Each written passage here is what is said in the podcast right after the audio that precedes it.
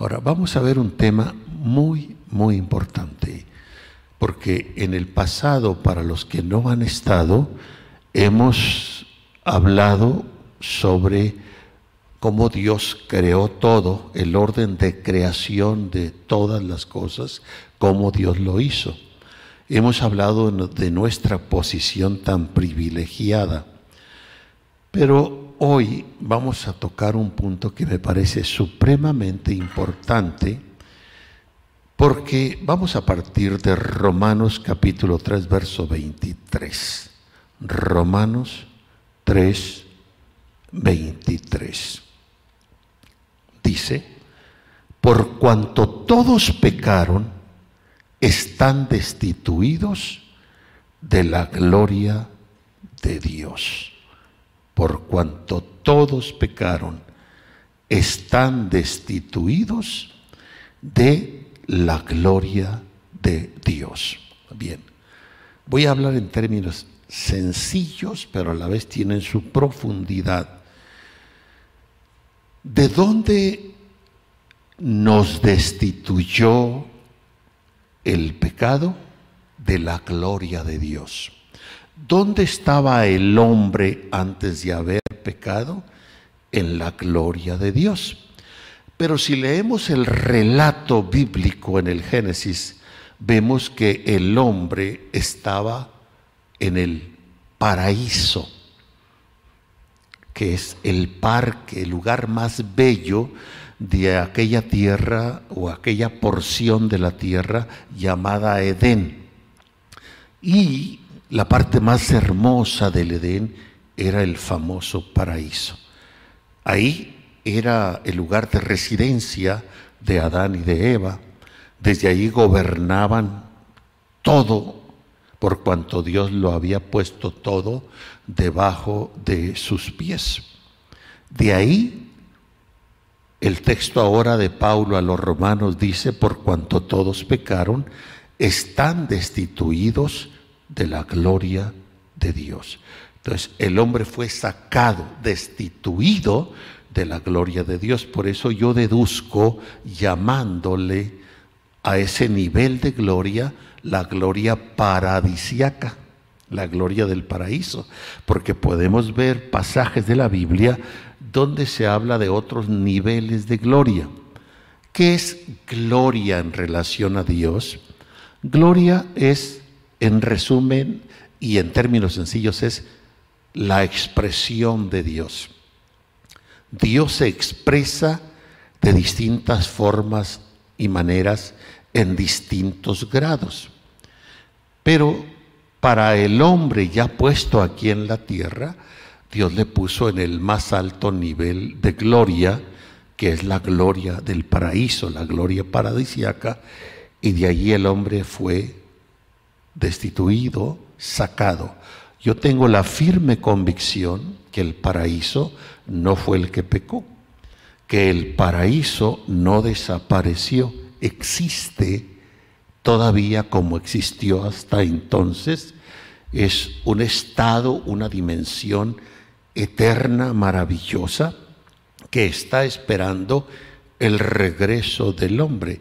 Porque cuando Hechos capítulo 3, entre otros pasajes, veamos este, el verso 18 de Hechos 3, pero Dios ha cumplido así lo que había antes anunciado por boca de todos sus profetas, que su Cristo había de padecer.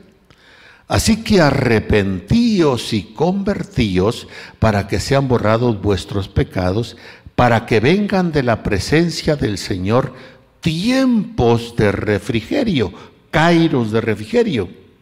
Y Él envía a Jesucristo, que os fue antes anunciado, a quien de cierto es necesario que el cielo tenga hasta los tiempos de la restauración de todas las cosas. En términos sencillos, el Señor vino, hizo, consumó el plan de redención, ascendió al tercer cielo y es necesario que allá el tercer cielo lo retenga hasta la restauración de todas las cosas. Entonces, ¿qué es lo que está haciendo Dios en el transcurso de los años? Está en el proceso de la restauración. La restauración no es un acto del momento, es un proceso. ¿Dónde empieza la restauración? Desde que el hombre pecó, de ahí mismo empieza porque Dios designa una línea por donde habría de nacer el redentor, que es el Señor Jesús. Y el humano tiene un serio problema que se llama pecado. El pecado lo saca de ahí. El Señor Jesús vino a traer solución a ese problema y ofrecer el perdón del pecado y de los pecados. ¿Para qué? Para restaurar al hombre a su estado original. Eso es restauración. Restauración es regresar algo a su estado original. ¿Por qué? En el estado original las cosas son perfectas aunque no están libres de caer en pecado como ocurrió con el querubín en el cielo y como ocurrió con Adán y Eva, pero están en un estado perfecto, porque todo lo que Dios hace es perfecto. Si salió de Dios, Dios es perfecto y no puede salir de él lo imperfecto. Entonces, Dios está en esta labor de restauración como es un proceso. ¿A dónde nos quiere llevar Dios? Al estado original antes que el pecado nos afectara. Y donde el hombre estaba es en la gloria de Dios, en la gloria paradisiaca, señoreando, siendo Señor de todo. Bien, y al punto que les quiero llevar, que me parece a mí muy importante, es el orden bíblico de autoridad y poder universal. Desconocer eso, de alguna manera, nos evita estar conscientes de lo que somos, de nuestra identidad y de nuestra posición en el universo mismo. Antes que el pecado afectara al hombre, vamos a pensar, si me ponen ahí, antes que el pecado afectara al hombre, en el orden existente, qué orden había de autoridad, de poder, de posición, en las criaturas del universo y en especial el hombre. Entonces, Dios es lo primero en todo orden de autoridad, en todo orden de poder, en todo orden de dominio. Dios es primero por cuanto es el creador, por cuanto es el sustentador, por cuanto es el redentor, por cuanto Él da vida, respiración y todas las cosas. Él es el que ha determinado la creación del tiempo y ha prefijado el orden de los tiempos. Y Dios dice, mirad a mí y sed salvos todos los términos de la tierra, porque yo soy Dios y no hay más. Entonces, si hablamos de autoridad, de poder, de dominio, Dios es primero. Apocalipsis 4:11 dice, Señor, digno eres de recibir la gloria y la honra y el poder, porque tú creaste todas las cosas y por tu voluntad siguen existiendo. Y por tu voluntad es que fueron creadas. Entonces, Dios, si hemos de hablar pues de posición, de autoridad, de poder, es Dios. Nadie puede superar a Dios y con eso paro porque esto va para largo. En segundo orden está el hombre en Cristo en lugares celestiales. ¿Cómo es eso? Cuando hablé del orden de creación, vemos que Dios en esencia es espíritu, Dios en esencia es lo invisible de lo invisible, Dios en esencia es informe, no tiene forma, claro, es intangible, es inmaterial, es ilimitado. Dios en esencia habita en luz inaccesible. O sea que no hay nadie que tenga acceso en alcanzar lo infinito que es Dios. Les he comentado en ocasiones de que si usted se pone a observar un poco o estudiar un poco la cuestión de la astronomía y ver cómo nuestro sistema solar es como un juguetito en comparación con la galaxia, la Vía Láctea a la que pertenecemos. Y cómo nuestra galaxia pues es un juguete en medio de millones de galaxias existentes. Y parece ser que este universo no tiene fin. Y les he comentado que en cierto momento, hace años, cuando leía un poco sobre eso, que un astrónomo, estando junto a otro astrónomo, contemplando a través del gran telescopio de Monte Palomar en California, le dijo, es que realmente ver este universo te aterra parece ser infinito, parece que no tiene fin. Y me gustaría, dijo él, saber qué es ese fin. Y le contestó el otro, y ahí me gustaría saber qué hay detrás de ese fin. o sea que es algo que te aterra. Y, y nuestro planeta Tierra es un puntito casi invisible en el universo. A Dios le plació así. Ahora, cuando Dios, ese Dios incorpóreo, infinito, inaccesible, que no tiene principio, que ha estado siempre, le plació crear, dar el privilegio de la existencia a las cosas creadas, pues lo primero que hizo fue un cuerpo, una forma, una imagen, un resplandor de su gloria a través del cual se daría a conocer a todas las cosas, tanto celestiales como terrenales. Por eso hay pasajes como el de Isaías, que es muy claro, cuando dice, antes de mí no fue formado Dios, ni lo será después de mí. Se habla de una forma única de Dios.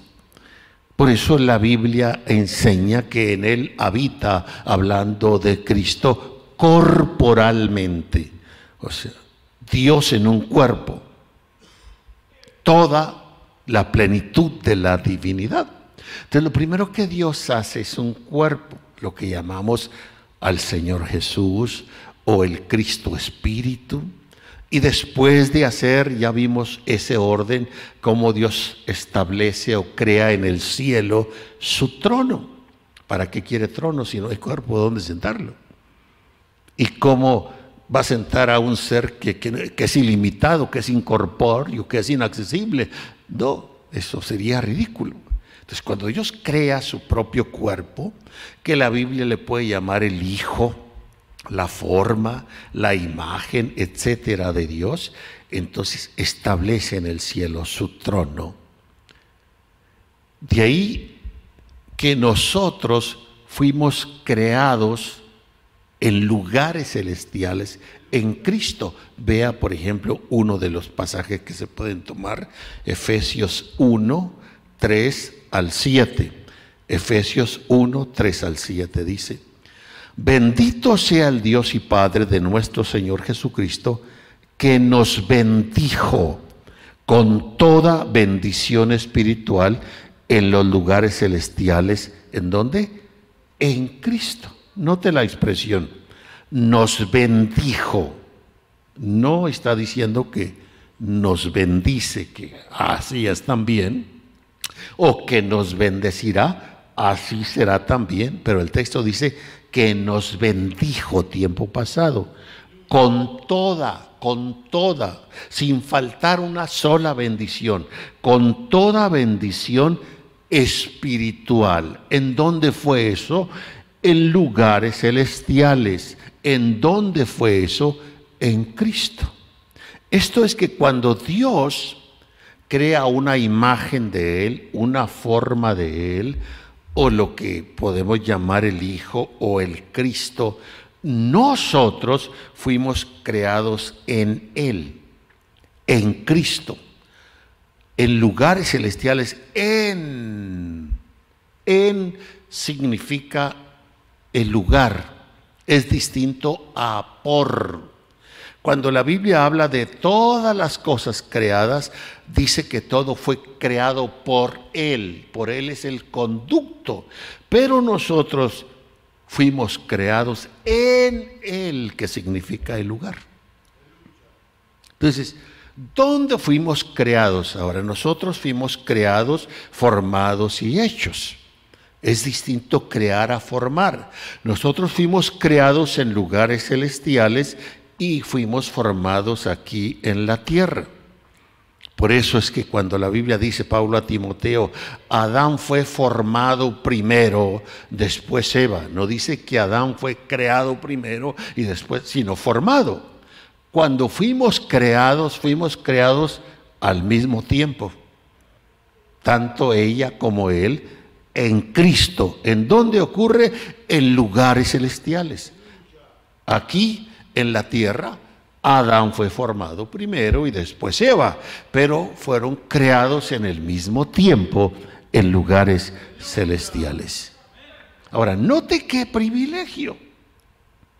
Y Satanás está muy interesado que nosotros tengamos miopía espiritual y no veamos este privilegio de elección que tenemos en Cristo. Dice verso 2, según nos escogió en Él. Note que no dice por Él, sino en Él. Entonces nos bendijo en Cristo y nos escogió en Él. O sea, si Cristo es lo primogénito, lo primero de toda creación, porque es la imagen visible, es el cuerpo, es la forma de Dios y nosotros fuimos creados en Cristo.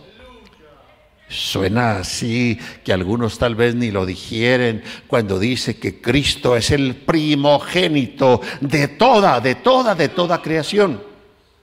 Y nosotros también fuimos creados ahí en Cristo. Tenemos el mismo privilegio. Ay, Dios mío. Bueno, ore a Dios si no lo entiende. Pero no estoy hablando locuras, estoy bien seguro de lo que estoy hablando. Según nos escogió en Él, ¿cuándo fue esto? Antes de la fundación del mundo. Aquí la manifestación de nuestra elección de estar en Cristo ahora fue aquí en la tierra, en el factor tiempo, pero esto fue allá, en Cristo, en lugares celestiales. Esto ocurrió antes de la fundación del mundo. Él nos permite ser creados en Cristo. Nosotros estábamos en Cristo antes de bajar aquí a la tierra. Por eso es que pasajes no se van a entender a menos que comprendamos esto. Cuando dice la Biblia que Él vino a buscar y a salvar lo que se le había perdido, pues cuando yo estuve en Él y después me perdí. Si yo nunca he estado en Él antes, entonces ¿cómo es que me perdí? Es que yo estaba con Él antes. ¿Dónde estaba con él antes? En lugares celestiales, en Cristo. Y él, entonces, mediante el soplo, él permite venir aquí a la tierra. Nosotros bajamos del cielo. La Biblia dice, hubo un hombre enviado de Dios, el cual se llamaba Juan. ¿De dónde fue enviado Juan? Pues del cielo. ¿Y qué dice Pablo? Nada hemos traído a este mundo. Pues de dónde venimos Venimos de lugares celestiales. ¿Dónde estábamos? Estábamos en Cristo. Venimos a este mundo, nos perdimos, pues Él bajó a buscar y a salvar lo que se le había perdido. Ahora, Él nos escoge para que seamos santos y sin mancha delante de Él. Note cómo el verso 3 inicia en amor. Diga conmigo, en amor. Dios es amor. Y si lo primero que Dios crea es su propia imagen, crea lo que llamamos Cristo y nosotros fuimos creados ahí en Cristo, en lugares celestiales. Y si Dios es amor, entonces salimos del amor. Amor en amor. Luego, habiéndonos predestinado. ¿Qué es predestinar? Es dar un destino anticipado. Yo no puedo darle un destino anticipado a algo que no existe. Nosotros fuimos creados en Cristo, en amor, porque Dios es amor. Luego, Él, según su plan eterno, el plan eterno de Dios, nos da un destino anticipadamente. ¿Por qué estamos aquí en la tierra? ¿Somos producto de un accidente? No. Dios determinó que viniéramos aquí a la tierra. Por eso las bobadas, y no puedo decir de otra manera, la famosa teoría de la evolución, cuando uno les pregunta a los más duchos de los llamados científicos que creen en esa locura, que somos producto de una evolución, y le dice, oye, ¿y cuál es, cuál es el propósito de la evolución? ¿Para dónde nos lleva? No hay respuesta. Pues yo sí te tengo una respuesta en base a la revelación divina. Entonces, somos predestinados, estamos aquí cumpliendo un propósito del plan eterno de Dios de acuerdo a lo que a Él le plació. Todo esto sucede, ¿por qué hace Dios esto como suelen ser a veces los que son muy buenos para buscar la parte que parece ser la contraposición? Más adelante pudiéramos seguir leyendo, pero tengo que seguir yo adelante. La Biblia establece que Él hace todo esto según el puro afecto de su voluntad. En otras palabras, en términos de mi rancho, Dios ha hecho, hará y está haciendo esto porque a Él le dio la gana. ¿Y quién le va a decir que no? Según el puro afecto de su voluntad. Lo bueno es que Dios no es como nosotros, que hacemos según nos da la gana y que a veces lo que hacemos son tarugadas. En el caso de Dios, hace según el puro afecto de su voluntad y en base al dictado de su infinita sabiduría. Eh, o sea que todo tiene un propósito en él. Entonces, habiéndonos predestinado, luego ya aquí está implícito cómo el pecado nos afectaría y habría que venir el Señor y retomarnos. Por eso el verso 3 dice, para ser adoptados hijos suyos. Ay, Dios mío. ¿Cómo es que yo tengo origen en Él? Fui creado en Él. Me envía a la tierra, el pecado me afecta y ahora Él tiene que volverme a adoptar, regresarme eh, por medio de Jesucristo. Y note cómo dice el verso 3, según el puro afecto de su voluntad. El diablo no sorprendió a Dios, ni lo va a sorprender jamás. Antes que las cosas ocurran o suceden, el Señor ya lo sabe. Ocurren porque Él lo predeterminó así, no porque las ocurrencias sorprendan a Dios. Ahora, note el verso 4, para alabanza de la gloria de su gracia. Qué interesante. O sea, ¿por qué Dios nos creó? ¿Por qué Dios, estando solo, feliz, completo, perfecto, no le falta nada, no necesita nada? ¿Por qué creo? Según el puro afecto de su voluntad. ¿Qué le movió la palanca a Dios para dar el privilegio de la existencia a las cosas creadas que solo dolor de cabeza finalmente le daríamos? Su gracia. Por gracia es que nos da el privilegio de la existencia. Pero nosotros, los seres humanos, dice el verso 4, somos la alabanza de la gloria de su gracia. Porque si por gracia nos dio el privilegio de la existencia, por gracia tendrá ahora que redimirnos, volvernos a adoptar como lo que somos, sus hijos.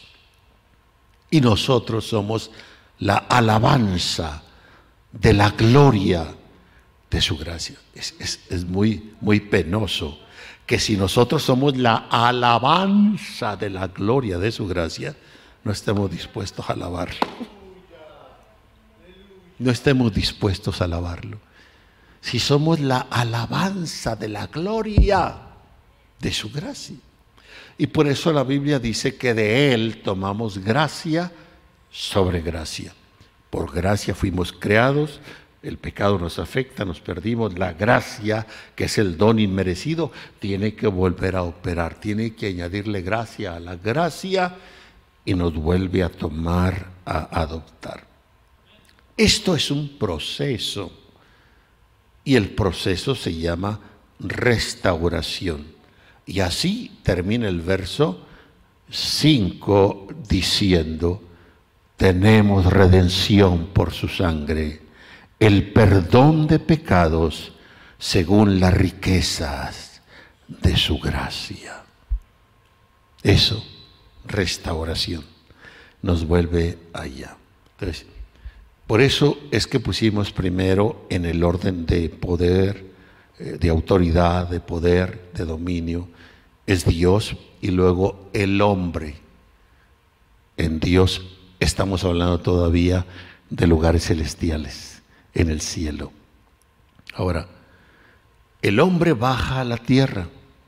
En el primer plano, antes de que el pecado lo afectara, el hombre baja como rey para reinar sobre la tierra. El hombre sin pecado, que es el número tres, el hombre reinando en la tierra sin pecado. En Adán, así como en Cristo, allá en las regiones celestiales, están todos los seres humanos. En Adán, ahí está toda la raza humana en sus lomos. ¿Sí entiende ese punto? ¿Cuál es el origen de toda la raza humana? Un hombre. Adán. ¿Dónde estaba la raza humana? Salimos de Adán todos. Estábamos en los lomos de Adán. ¿Dónde estaba esa raza humana en lugares celestiales? En Cristo. E, e, es súper esto interesante. De allá estamos siendo enviados acá a la tierra como dice Juan 1.6, hubo un hombre enviado de Dios, el cual se llamaba Juan. Pero así como a Juan, Juan no es el único hombre enviado de Dios aquí a la tierra. Todos, usted no nació o no vino a este mundo porque usted tiene la capacidad de haber venido. Satanás menos, no tiene la capacidad de haberlo mandado. Venimos a este mundo porque Dios nos mandó. ¿De dónde venimos? Que cuando Pablo dice a Timoteo en el capítulo 6, verso 7, porque nada hemos traído a este mundo, pues de dónde venimos. Y sin duda nada podremos sacar. Entonces Dios nos manda aquí ahora a la tierra, a nuestros padres Adán y Eva. Y según el Salmo 8, 5 y 6, nótelo por favor que es muy importante le has hecho poco menor que los ángeles y le coronaste de gloria y le hiciste señorear sobre todas las obras de tus manos, todo lo pusiste debajo de sus pies. Aquí voy a corregir una, una mala traducción que, hicieron los que tradujeron la Biblia, son tan humanos como nosotros y, y tiene que haber alguna situación por ahí en la que tal vez no sea lo correcto de la traducción y gracias a Dios que podemos contar con los originales de la Biblia. Cuando dicen le has hecho poco menor que los ángeles, a mí eso de inmediato me brinca en mi espíritu, que es una declaración incorrecta. Porque el hombre no fue hecho menos que los ángeles. Eso estaría en contraposición con otros pasajes de la Biblia, simplemente Hebreos 1.14, que dice que los ángeles son espíritus administradores enviados a servicio de los que somos herederos de salud. Los ángeles, en todo caso, son nuestros siervos. Y ellos lo saben y lo saben muy bien. He tenido el privilegio de platicar muchas veces con ángeles. Y veo su humildad, nada arrogantes. Recuerdo una vez cuando le dije a uno de ellos, eh, ¿cuándo y dónde nos vamos a ver otra vez para hablar? Y él me dice con una total humildad, el que tienes que decir eso eres tú. Nosotros sabemos reconocer autoridad. Y no porque yo sea, no, no, simplemente por orden divino, porque Dios así lo designó. Entonces, cuando dice, le has hecho poco menor que los ángeles, la palabra aquí, de donde está traducida la palabra ángeles, en el hebreo es la palabra Elohim. Es la misma palabra que está en Génesis, en el principio creó Dios Ahí está Elohim.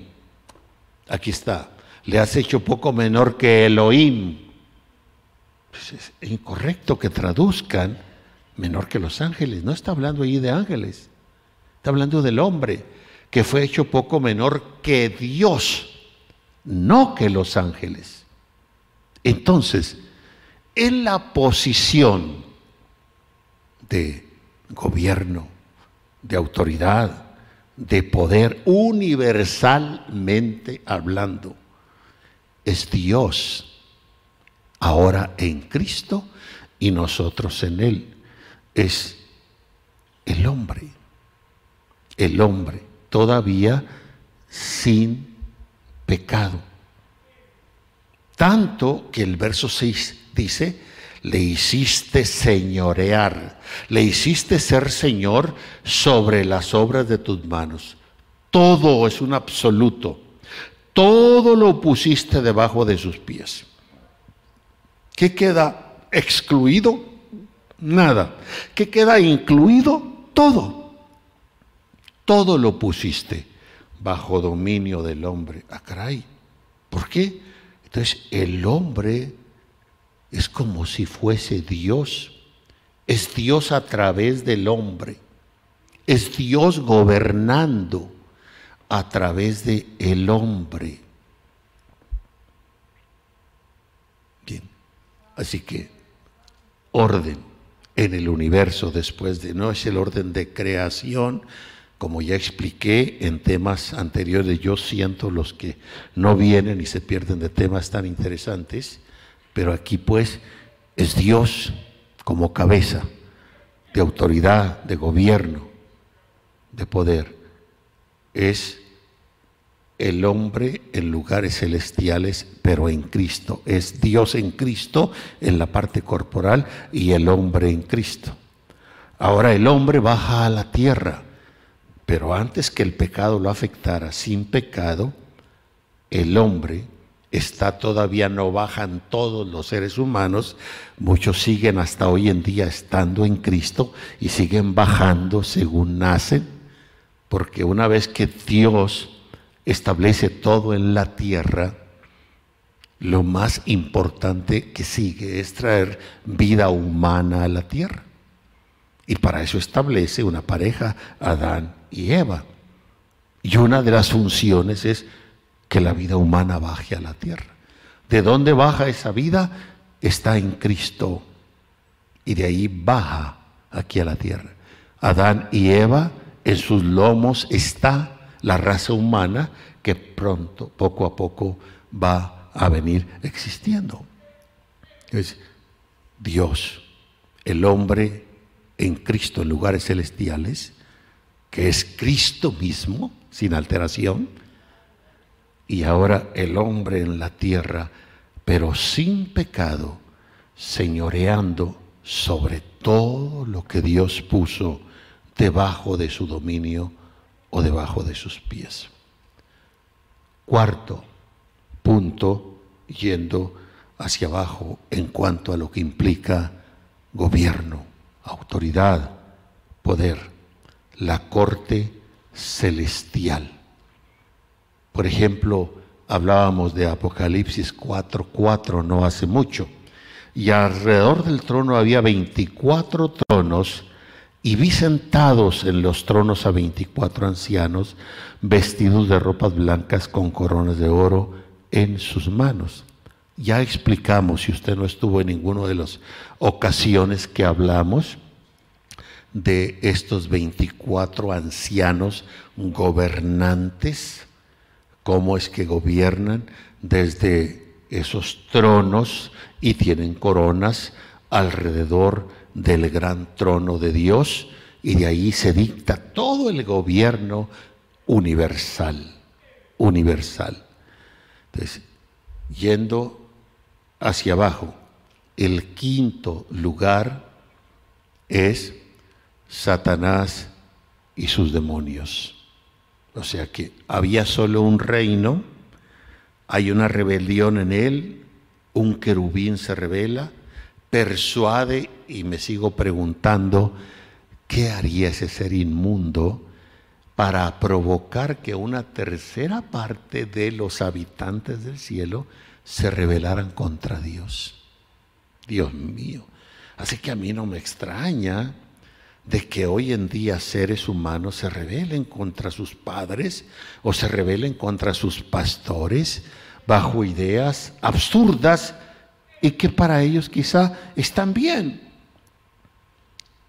Lograr que uno se rebele contra Dios, que deje de creer en Dios y prefiera salirse de las regiones y de las cosas celestes para irse a vagar algo horrible y desconocido? Pues este se fue tan astuto que lo logró y se sale. Entonces, ahora tenemos otro reino, el reino de Dios y el reino de Satanás. El reino de luz, el reino de tinieblas. La verdad, la mentira, etcétera. Y así corren dos líneas de autoridad por estos dos reinos que están en conflicto hasta ahora, que en su momento el Señor ya apaciguará eso, a Él le corresponde hacerlo y todo volverá a la restauración. Porque no solo el hombre y la tierra van a ser restaurados, el mismo cielo va a ser restaurado. Y mientras ahí está el conflicto. Y toda criatura en el cielo o en la tierra o está alineada con la autoridad de Dios o está alineada con la rebelión a la autoridad de Dios. A esto se les hace creer que están en lo correcto. Pero los que están en lo correcto son estos.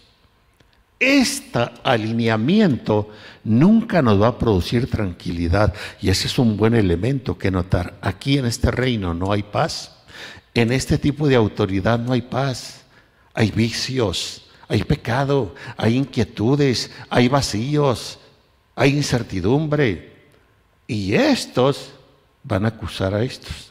Aquí es donde tienes paz, donde tienes gozo, aquí es donde hay tranquilidad. Solo hay dos principios de autoridad, no hay más, en el cielo o en la tierra. El principio de la autoridad de Dios o el principio de la rebelión a la autoridad de Dios. Y nosotros decidimos, porque Dios nos dio la libre voluntad, dónde queremos estar. Entonces, el quinto es Satanás y sus demonios. Tienen autoridad, es una autoridad de rebelión. Tienen poder, pero es un poder ilegítimo. ¿eh? Y note cómo el hombre, antes que el pecado nos afectara, está por encima de Satanás y de sus demonios. Satanás y los demonios no pueden hacer nada contra el hombre sin pecado, a menos que el hombre se lo permita.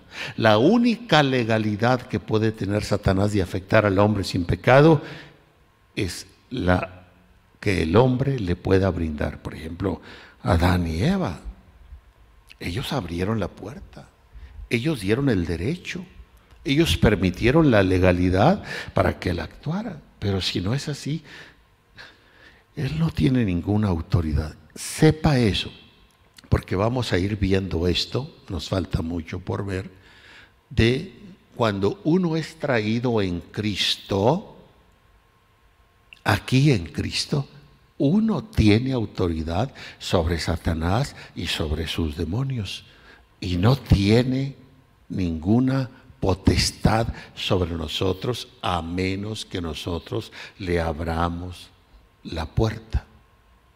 Podrá ser muy poderoso, ¿verdad? Satanás y sus demonios, pero ante el poder de Dios es menos que una cucaracha. Y eso debemos tenerlo presente. No debemos tenerle miedo a Satanás si estamos en Cristo.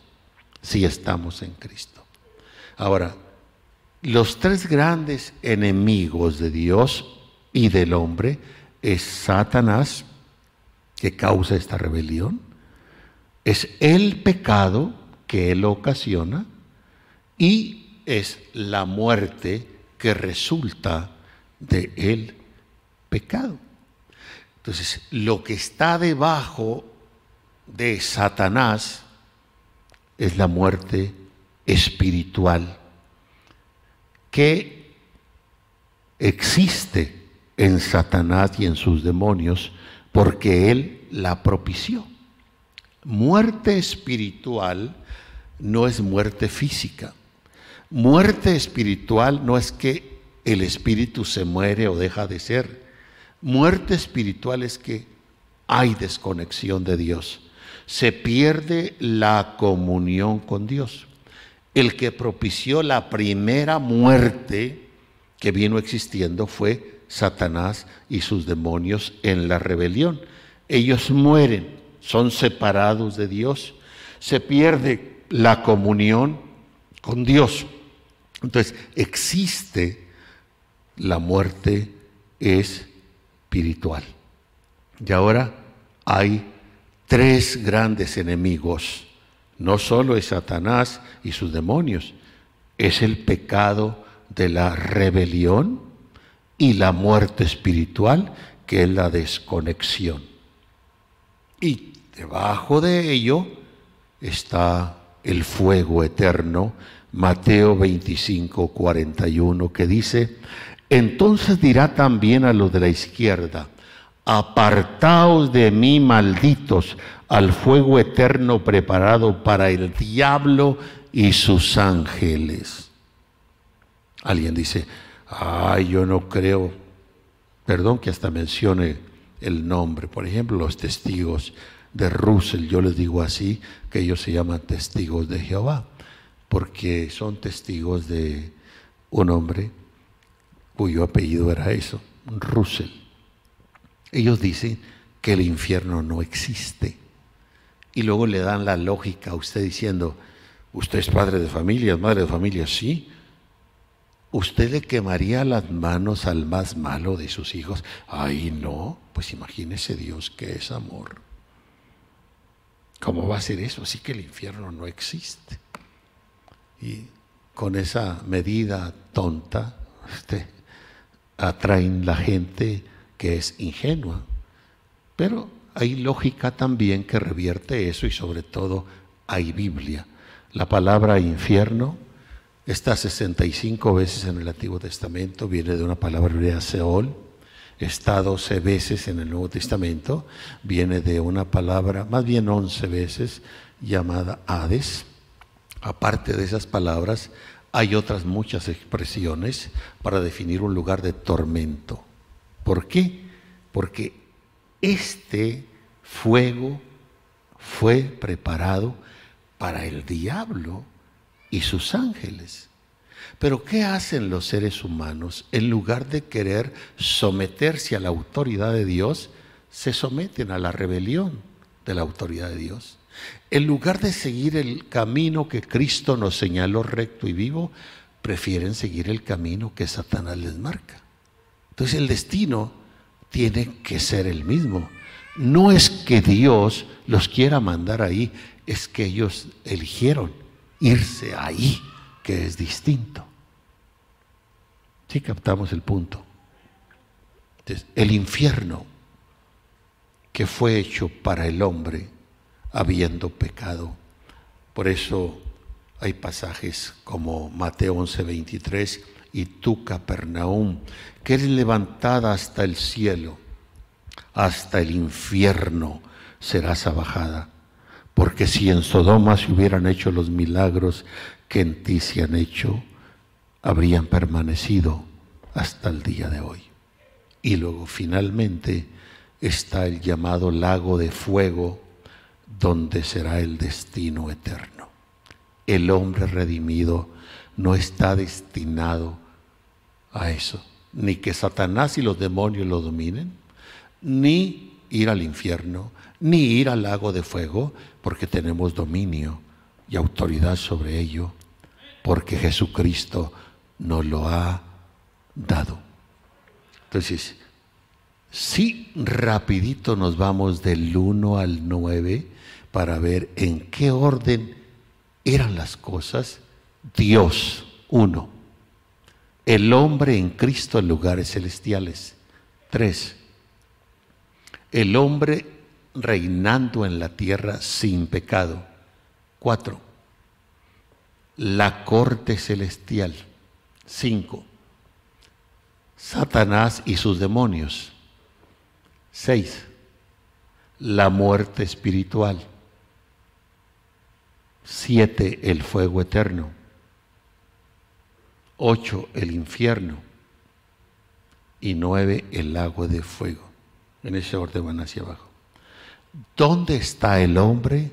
En Dios y después que baja la tierra, abajo de Dios, y el hombre tiene dominio sobre todo eso, autoridad sobre todo eso. Pero viene el pecado y nos afecta. Y vamos a ver, el tiempo ya se me fue, invertir. ¿Cómo cambia eso? Ese orden, cómo se cambia por lo que se llama pecado. Es importante entender eso, porque resulta aterrador cómo es que una pedrada llamada pecado nos baja. A grado que el infierno tiene dominio sobre el hombre pecador. Satanás, los demonios tienen dominio sobre el hombre pecador. El lago de fuego tiene dominio sobre el hombre pecador. ¿Y cómo es que se opta por el pecado en lugar de optar por Dios, por servirlo a Él? Y ponemos a veces cada pretexto, cada excusa, cada tontería. Dígame usted, ¿qué, qué vale la pena para que yo me aparte de Dios?